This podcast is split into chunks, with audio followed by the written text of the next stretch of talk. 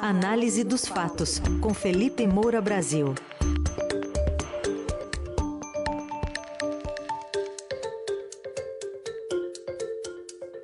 Agora são 7h37, conosco Felipe Moura Brasil. Oi, Felipe, bom dia. Salve, salve, Ryzen, Carol, equipe da Eldorado FM, melhores ouvintes, sempre um prazer falar com vocês. Bom dia, Felipe. Bom, vamos começar pensando já em 2026? Vamos embora. Hoje na sua coluna você trata um pouquinho das movimentações e de como tudo acaba é, entrando na conta, né? Muitas movimentações de agora, com o pessoal pensando lá na frente. É, queria que você explanasse um pouquinho da, da sua pensata aqui na coluna. Pois é, Carol, três semanas antes da eleição eu escrevi respondendo a uma pergunta no meu Instagram Stories. Às vezes eu abro uma caixinha lá para o público, quem quiser me seguir, arroba Felipe Moura Brasil foi o seguinte: até 2026 haverá tempo para a formação de novas lideranças no campo perdedor, se houver fibra para ocupar o lugar do populista derrotado. A derrota vai abrir a melhor oportunidade de saneamento, a vitória vai legitimar a pilantragem. Dos dois lados, a pilantragem não, re, não restava a menor dúvida, eu apontei isso um monte de vezes aqui na coluna e nos meus artigos também.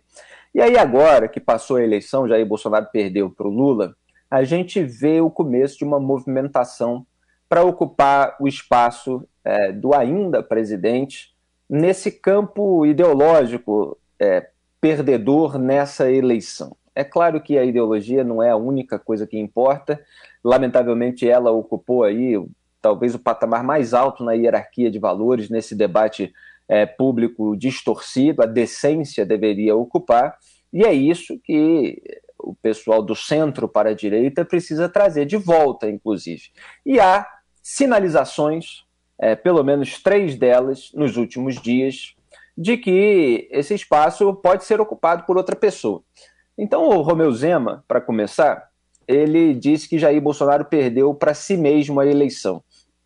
Vou até pegar aqui é, um pouquinho mais da declaração dele, é, ele falou devido à forma de condução da comunicação.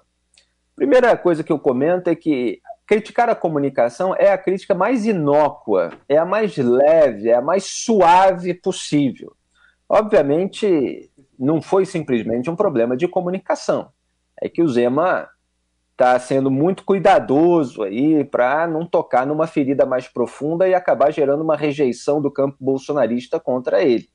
É, você teve um problema moral muito grave, é, um problema é, mental, intelectual é, de um grupo político que, tendo estimulado o crescimento de uma bolha de propaganda, acabou absolutamente preso nela com uma sensação de onipotência, como se pudesse é, guiar um país inteiro a partir de teorias conspiratórias e de desinformação, e está aí, nesse momento, com Jair Bolsonaro completamente desnorteado, porque parece que ele próprio acreditou em toda essa bolha, em toda a sua propaganda. Então o Zema continua, infelizmente, bons resultados, boas propostas, mas sabemos que a comunicação tem seu peso e falou que Bolsonaro muitas vezes não foi feliz em discursos, deixando as pessoas desnorteadas durante a pandemia. Bom, pelo menos já são dois aspectos é, que merecem ser reconhecidos: que Jair Bolsonaro perdeu para si mesmo e que ele deixou as pessoas desnorteadas durante a pandemia. A conduta da pandemia foi a pior possível ele falou e daí, ele falou eu não sou coveiro, ele desinformou sobre vacinas, ele desestimulou as pessoas a se vacinarem para se proteger contra um vírus potencialmente letal que tinha deixado um rastro de morte no exterior, estava deixando no Brasil e continua deixando até hoje. Essa que é a verdade, porque é, não, não, não foi embora, mas você tem as vacinas graças à nossa pressão, a pressão da sociedade, porque senão Jair Bolsonaro nem sequer teria comprado. É, então, mesmo que seja uma crítica mais suave, para tentar não perder ali também uma parte desse eleitorado que se diz à direita, o, o Zema faz algumas constatações que merecem é, é, relevância. Aí você tem o Ratinho Júnior, o governador reeleito no Paraná. Lembrando que o Romeu Zema é o governador reeleito é, em, em Minas Gerais. É, o Ratinho Júnior deu uma entrevista para o jornal o Globo e ele falou que a centro-direita pode ocupar esse espaço de uma forma é, mais ponderada, foi a palavra é, que ele usou. Deixa eu só pegar aqui o trecho é, da entrevista, ele fala que acha que tudo é muito cedo, mas, claro, pela votação que Bolsonaro teve por ter sido presidente, ele, sem dúvida alguma, vai ser um ator muito importante nesse processo, apesar de achar que ele acaba ainda ficando numa extrema-direita. Talvez possa surgir num cenário aí no futuro uma centro-direita, um personagem que ocupe esse espaço com mais cautela, da forma, de forma mais ponderada no processo e falou que acha que a direita sai fortalecida, né? É, é, o Jair Bolsonaro perdeu, mas a direita sai fortalecida porque a gente viu ali uma certa força na eleição parlamentar, principalmente. É, o fato de não ter uma vitória eleitoral não significa que não teve uma, uma vitória política. O espectro da centro-direita vai ser organizado, vai ocupar espaço e vai fazer um contraponto daquilo que entendemos que porventura possa acontecer é, como novo governo, o governo Lula, impor o caminho que os países de esquerda estão tomando na América do Sul em especial. Então, essa é a declaração é, do, do Ratinho Júnior, que inclusive é, questionou a questão do rompimento do teto de gastos é, pelo PT, é, tudo isso que está sendo aventado agora. Uhum. Ele criticou ali a possibilidade do Lula não respeitar o teto é, e afirmou que os recados do novo governo não estão sendo bons.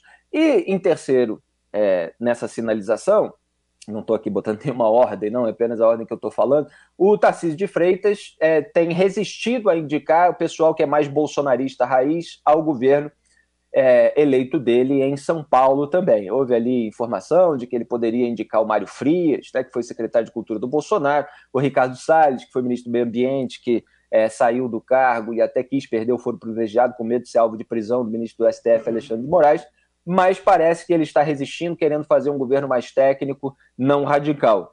Então, como Jair Bolsonaro não foi eleito, não está no Palácio do Planalto, pressionando eventuais aliados, aliados de primeira hora ou de segunda, é, você tem alguma liberdade para esse pessoal se posicionar no debate público. Claro que nessas semanas Bolsonaro está em silêncio, pode ser que ele volte, que ele é, reative aí alguma pressão, por enquanto há bolsonaristas nas ruas mas é aquele pessoal que fala até em intervenção militar. Quer dizer, tem um pessoal ali é, que votaria é, numa situação normal, sem o Bolsonaro ser candidato, num candidato mais à direita contra o campo da esquerda. Então, talvez seja mais importante é, é esse pessoal que é oposição à esquerda antipetista, que esse pessoal se coloque de uma maneira mais sensata para atrair o eleitorado que Jair Bolsonaro perdeu. E lá no artigo, é, no Estadão, eu falo também sobre é, esse périplo aí, périplo aí do Lula no Egito, em Portugal, onde ele almoçou com é, o Fernando Haddad, o Gilmar Mendes e o dono do avião, do qual já falei aqui na coluna, José Seripieri Júnior, nessa promiscuidade entre autoridades públicas e empresários que já foi revivida em plena transição. O Felipe, é, considerando o governo de São Paulo como uma, vitrine, né, porque praticamente todos os ex-governadores recentes de São Paulo uh, tinham uh, projetos nacionais, acho que só tirando Rodrigo Garcia, que agora se candidatou à reeleição. Até que ponto o Rodrigo, o Tarcísio se cacifa nisso e até que ponto, sem que pedir bola de cristal para você, ele consegue resistir ao, aos bolsonaristas desempregados a partir de 1 de janeiro? Pois é, a gente sempre vê é, o pessoal que não é eleito é, querendo vaga no governo de algum aliado que foi eleito. É assim, por exemplo, no governo Lula, é, que está reunindo ali, por exemplo, André Siciliano, do PT aqui do Rio de Janeiro, que não conseguiu a vaga para o Senado, perdeu para o Romário. É, tem o Rodrigo Neves, ex-prefeito de Niterói, também está lá na, na, equipe de transição, perdeu aqui para o Cláudio Castro, governo do Estado.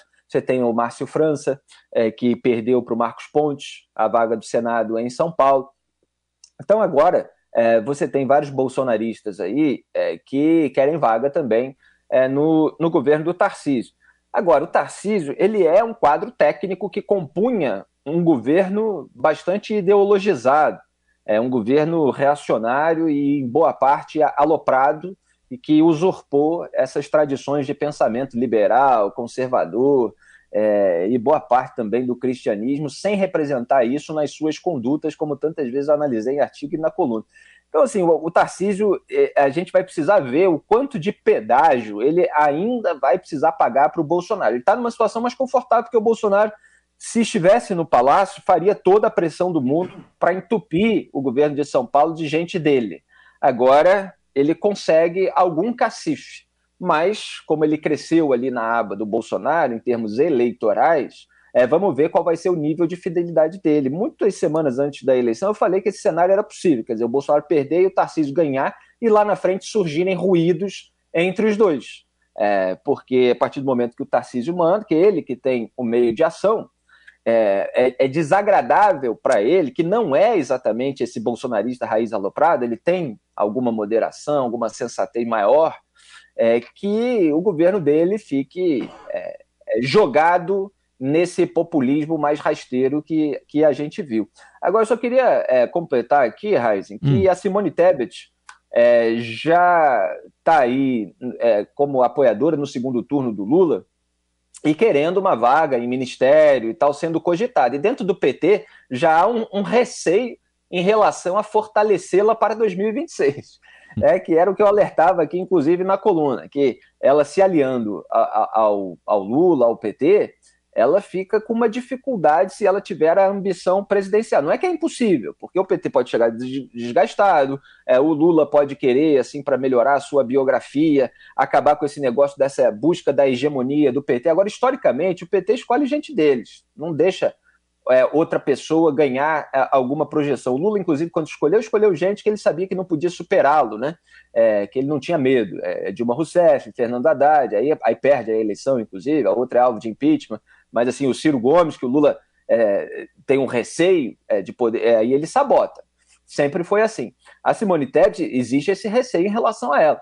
Ela gostaria de estar ali numa, numa pasta como desenvolvimento social, é, em que ela possa é, ajudar a gerir os programas de transferência de renda, etc., que é aquilo que rende muito voto.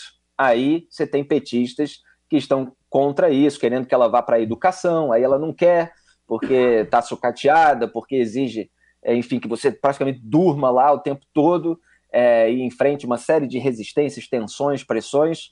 Então também existe essa disputa por aí, sem contar é, o próprio Geraldo Alckmin, que está fazendo aí o papel do, do tira-bom para o centro, enquanto o Lula faz o tira-mal. Você tem um governo nesse momento meio esquizofrênico, né? o Lula governa com declarações para a esquerda, o Geraldo Alckmin governa com declarações para o centro, até uma parte é, da direita. E lá no Sul, o Eduardo Leite, é, que faz parte desse chamado centro democrático. Vamos ver qual é o caminho que vai seguir. É, teremos muito assunto para os próximos quatro anos. Certamente.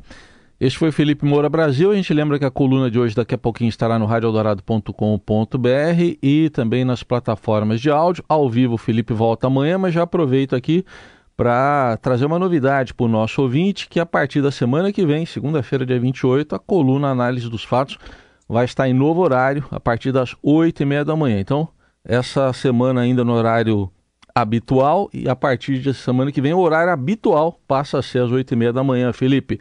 Então, até amanhã. Muito obrigado a todos. A gente vai organizando a vida depois da eleição. E olha que para 2026 eu nem falei dos parlamentares, hein? ainda vai ter gente querendo ocupar esse espaço de liderança também no Congresso Nacional. Até amanhã. Tchau, Valeu. tchau.